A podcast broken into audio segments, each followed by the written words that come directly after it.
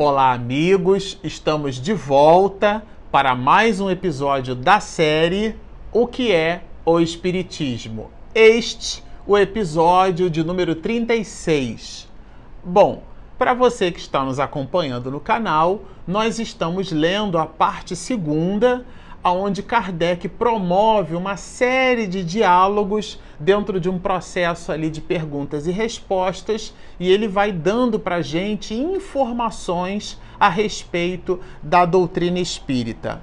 E no episódio de hoje nós vamos conversar sobre o que ele mesmo codificador chamou de impotência dos detratores, isto é, Aqueles, um detrator é aquele que desvaloriza, aquele que promove calúnia, difamação, que desqualifica alguma coisa ou alguém. Nesse caso aqui, o processo de desqualificação é, gira em torno, obviamente, da doutrina espírita. Afinal de contas, a obra é, é, o que é o Espiritismo. Então, estamos trabalhando o conteúdo da doutrina espírita. É importante que se diga, em outros episódios a gente também comentou isso, que esse material Kardec construiu com o objetivo de dar ao neófito, ao iniciante, um conjunto básico de informações a respeito da doutrina espírita.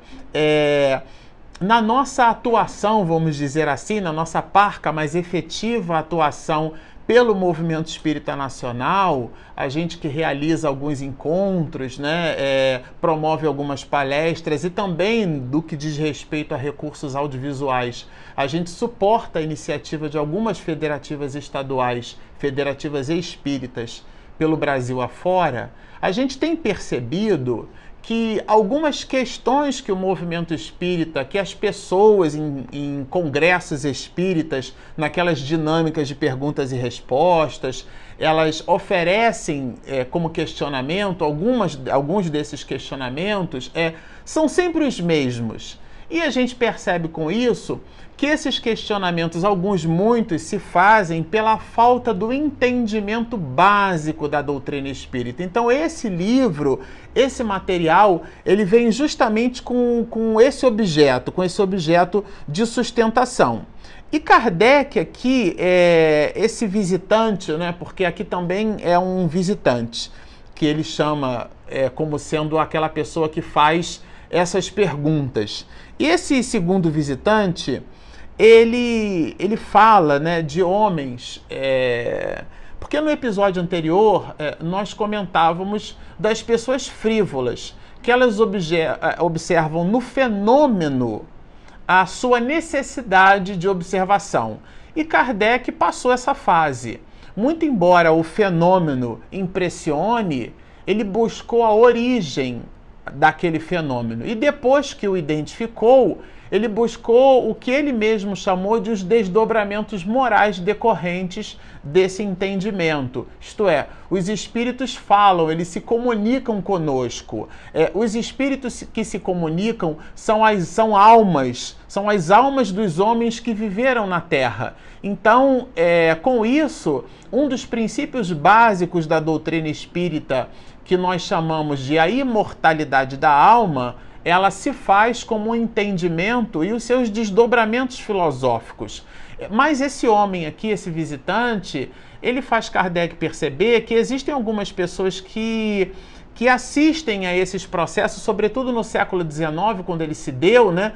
Na forma simplesmente de um espetáculo. Alguns, muitos, e Kardec construiu uma linha de raciocínio mostrando a questão da frivolidade e que os espíritas não se ocupam com frivolidade, não se ocupam com sortilégios. É, os espíritas se utilizam da fenomenologia como um laboratório para, no processo dialético com os espíritos, depreenderem, porque o espírito diz assim: olha só o que, aconteceu comigo, ou olha o que é que está acontecendo comigo agora que eu morri ou desencarnei, não é? Porque Kardec matou a morte, vamos dizer assim.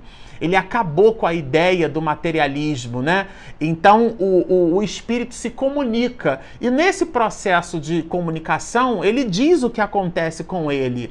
E, e, esse visitante vai dizer, olha, muitas dessas pessoas, elas não são pessoas ocupadas com frivolidades. Ele destaca aqui, ó, não se encontrarão também homens de real valor, quer dizer, é, cujo peso, né, da própria postura e, e, contribuição que aquele mesmo homem dá na sociedade não atribuiria a ele um valor em cima de suas opiniões. E Kardec vai dizer: sim, mas no Espiritismo nós também os encontramos. Assim como temos detratores no que diz respeito, opositores à linha de pensamento do Espiritismo, na doutrina espírita nós também temos homens do mesmo valor e do mesmo quilate científico, vamos dizer assim, apoiando as ideias espiritistas, apoiando o desdobramento filosófico do entendimento que é a sobrevivência da alma de junção molecular.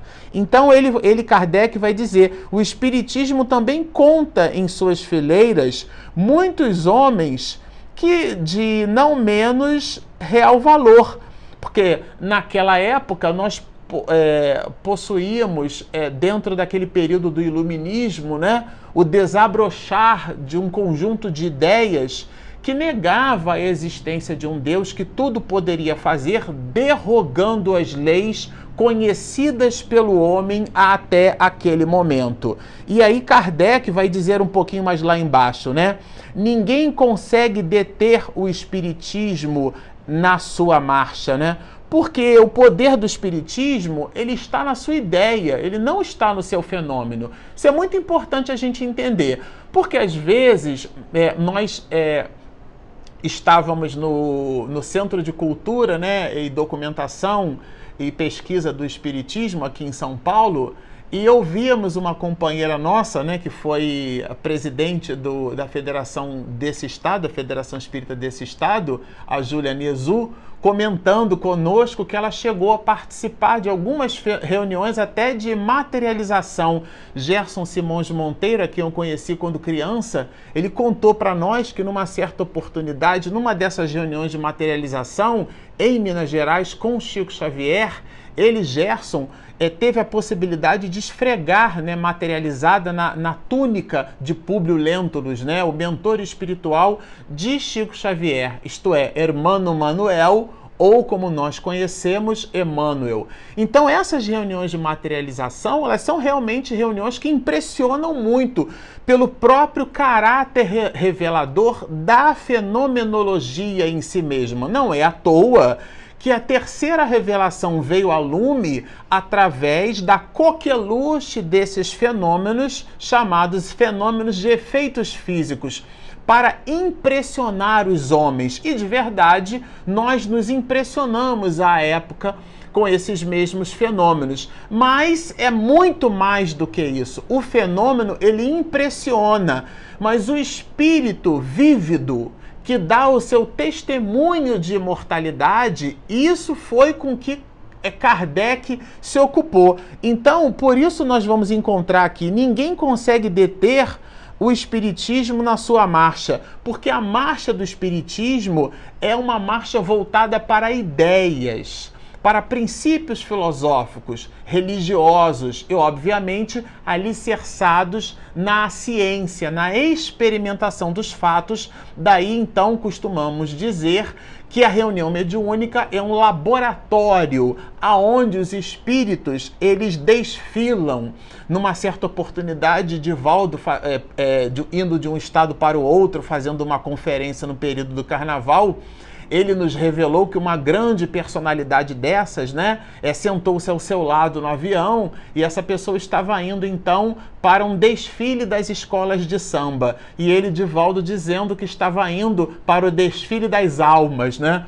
Então, por uma coisa ou por outra, as almas desfilando nesse laboratório é, do mundo invisível, nessas reuniões mediúnicas, e falando para nós das suas desditas, falando para nós do seu arrependimento, também da, do seu contentamento no mundo espiritual, pelo suportar das provas com paciência e resignação. Há pouco fazíamos o culto cristão no lar aqui em casa e o Evangelho segundo o Espiritismo dava para nós essas mensagens da necessidade do homem suportar as suas provas com paciência e resignação, já que Deus não nos oferece nada distante, diferente do peso que espiritualmente somos cada um de nós capazes de carregar. Quer dizer, Kardec percebeu que tudo isso permeava o entendimento daquilo que ele, na própria obra, chamou o que é o Espiritismo. Então, isso está muito distante, gente,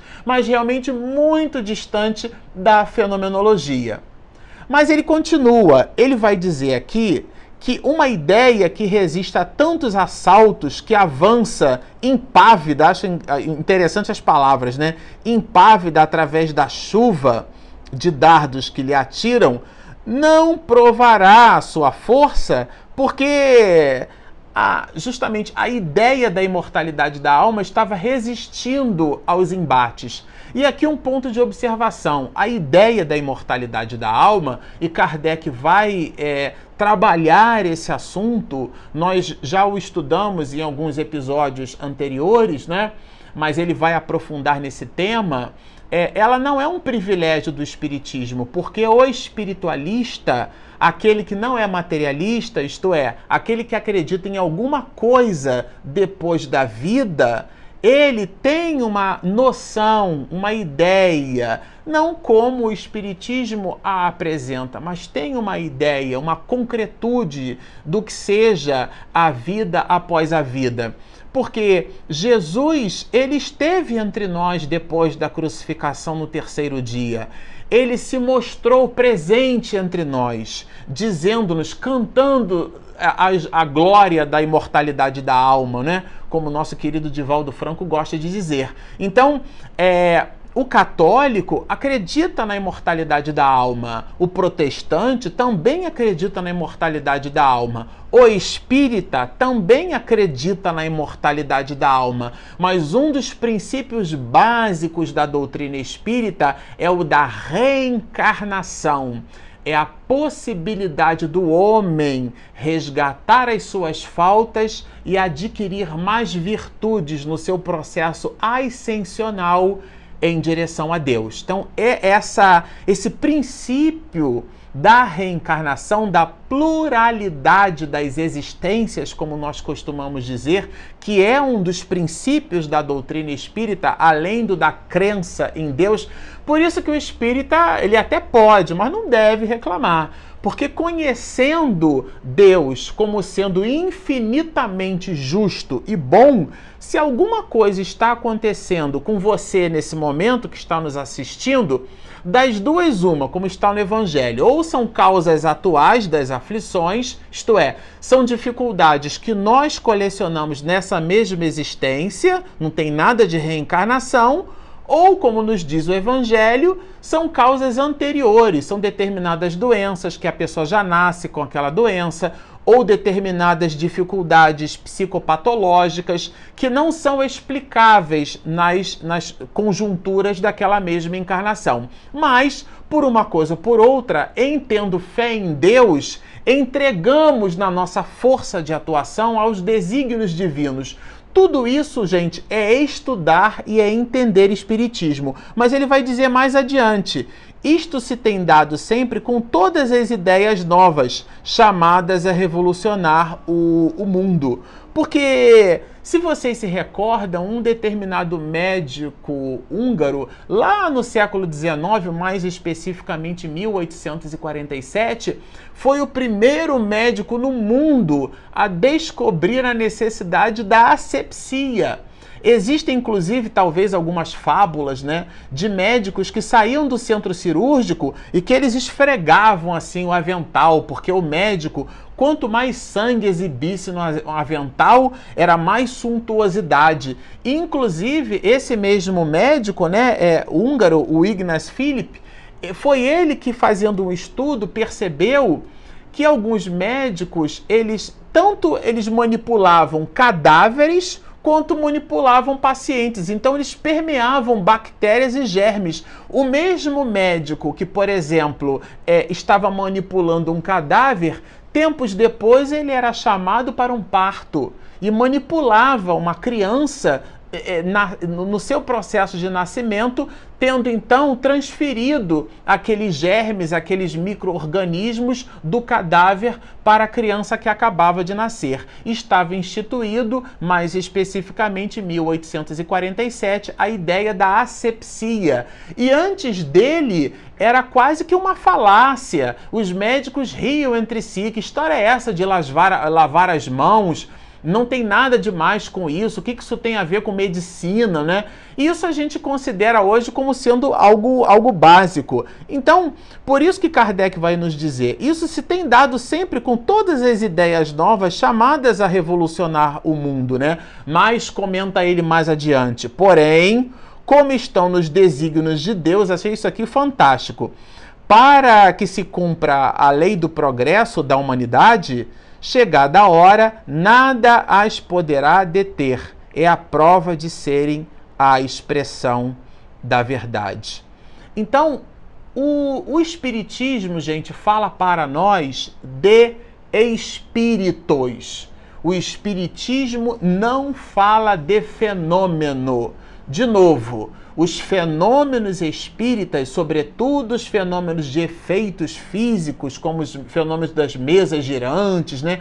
conhecidos como mesas girantes, um emblema, né? A gente chama de fenômenos físicos os fenômenos das mesas girantes. Nem todo fenômeno físico tem mesa girando, mas ficou um emblema. Mas por uma coisa ou por outra, eles impressionam, mas não são o objeto, a finalidade do Espiritismo. A finalidade do Espiritismo é a redenção da humanidade, sobretudo considerando a redenção de cada criatura humana, que somos cada um de nós. Então o Espiritismo não se ocupa na sua finalidade com o fenômeno, com a fenomenologia. Nós a estudamos sim, mas com um objetivo maior de nos redimirmos, de adquirirmos atributos morais que são a paciência, a resignação, a bondade, a perseverança, a ajuda mútua e a fraternidade, que numa análise primeira podem esses mesmos atributos serem conquistados por nós sem exatamente estarmos estendendo a bandeira de ter, possuirmos essa ou aquela aquele processo de religiosidade. Então ele vai dizer assim, olha, lhes faltam boas razões por quê? Porque a impotência desses adversários de verdade, né, são os detratores, aqueles que caluniam o espiritismo, eles não encontram exatamente a razão. Primeiro tentaram, vamos dizer assim, dizer que o fenômeno não existia. Mas o fenômeno falava por ele mesmo. Então Kardec vai dizer que eles não, não encontravam, né? Não tinham é, muitas razões. E mais abaixo ele vai comentar: o erro de todos está em crer que a fonte do espiritismo é uma só. Sim, porque que a ideia do espiritismo estaria então circunscrita a uma reunião de fenomenologia, a um médium, a uma pessoa. Por isso, eh, quando estudamos espiritismo, falamos da universalidade dos ensinos. Eu vou repetir. Por isso que quando estudamos espiritismo, falamos da universalidade dos ensinos. Kardec, como falava e escrevia, por exemplo, fluentemente, dominava o alemão, ele pegava uma proposição que era feita em francês, o seu idioma nativo, e reescrevia aquela pergunta em alemão e a enviava para um outro grupo mediúnico para que naquela reunião mediúnica feita por alemães, portanto por um outro povo, com outro conjunto de idiosincrasias, que, a, que um outro espírito respondesse aquela pergunta feita em alemão e Kardec fazia o cruzamento das respostas Ele também conhecia inglês, levava para as Américas e uma mesma pergunta feita em vários idiomas, com nuances de respostas diferentes, dava ao codificador ensejo de análise. Por isso que dissemos que o espiritismo é uma ciência, porque ela trabalha o processo de experimentação, e foi isso que Kardec fez. Então ele vai nos dizer que o erro de todos está em crer que a fonte do espiritismo é uma só, porque o espiritismo, na verdade, ele está multiplexado. E ele vai dizer: olha, a fonte, essa fonte do Espiritismo, não se acha num ponto, mas em toda parte. E vocês vão se recordar quando a gente estuda Espiritismo, a história do Espiritismo, nós estudamos, por exemplo, os fenômenos de Heidesville, né, as mesas girantes, aquela coisa toda.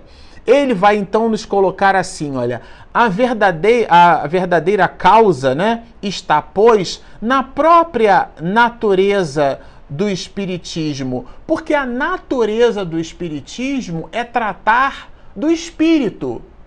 É que o espírito para se manifestar, ele evoca o fenômeno, mas o fenômeno, repito, não é o objetivo. A análise, tanto é que o primeiro livro da codificação chama-se O Livro dos Espíritos, que somos todos nós. Então, quando você vê na capa o título Livro dos Espíritos, sendo você um espírito, eu vou te dar uma novidade: o livro é para você. Então ele continua aqui, olha, ele vai falar da universalidade, né? Essa universalidade das manifestações dos espíritos que surge em todos os pontos do globo para desmentir os detratores. Porque ele vai falar da imortalidade da alma, o, próprio Divaldo, a gente citou ele aqui algumas vezes, fala do Dr. Eben, né?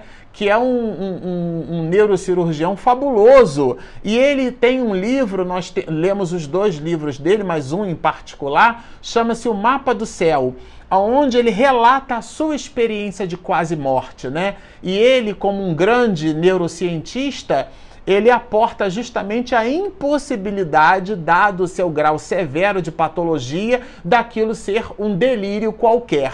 Então, nós temos várias demonstrações de imortalidade da alma. E a gente vai encontrar aqui a, a colocação, na, na, colocação de que essa universalidade das manifestações dos espíritos que surgem em todos os pontos do globo para desmentir os detratores e confirmar os princípios da doutrina espírita, justamente uma das forças contrárias ao pensamento desses mesmos detratores, porque eles é, estabeleciam as suas premissas como se elas estivessem concentradas num médium, numa reunião, numa circunstância, quando na verdade Kardec faz nos perceber que esse princípio, que é o da universalidade, estava multiplexado pelos quatro cantos do mundo. Bom, com isso, nós terminamos o episódio de hoje. No episódio seguinte, nós falaremos na sequência sobre o maravilhoso e o sobrenatural. Para você que está nos assistindo e você ainda não se inscreveu no nosso canal, inscreva-se, chama-se Marcelo Shoa Oficial. E nós temos também um aplicativo gratuito disponível na Google Play e na Apple Store chama-se Espiritismo e Mediunidade. Então, assine o nosso canal, baixe o nosso app, siga-nos e muita paz.